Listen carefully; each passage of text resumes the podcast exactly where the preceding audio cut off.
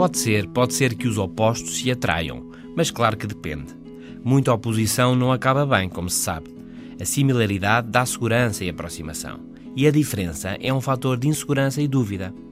Talvez já tenha sido mais assim. Hoje, o novo normal é o diferente. E o ditado é antigo: os opostos atraem-se. Porquê?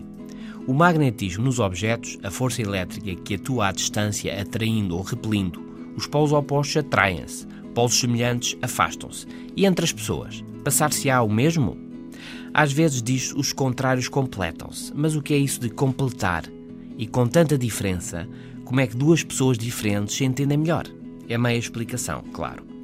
Mas hoje sabe-se um pouco mais porque se atraem os opostos.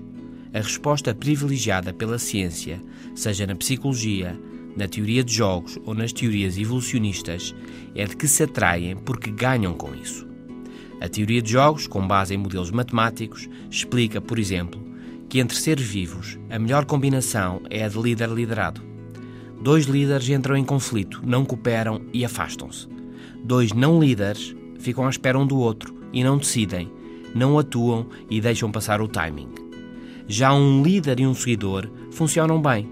O líder decide e vai à frente, e o outro segue, dá força, aprende e faz o que é necessário. Vai ser, aliás, um futuro líder. Vai espalhar informação, decidir e aumentar os recursos disponíveis para o grupo.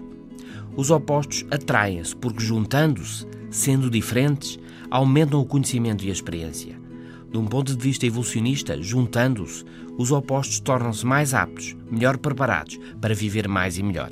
Até amanhã.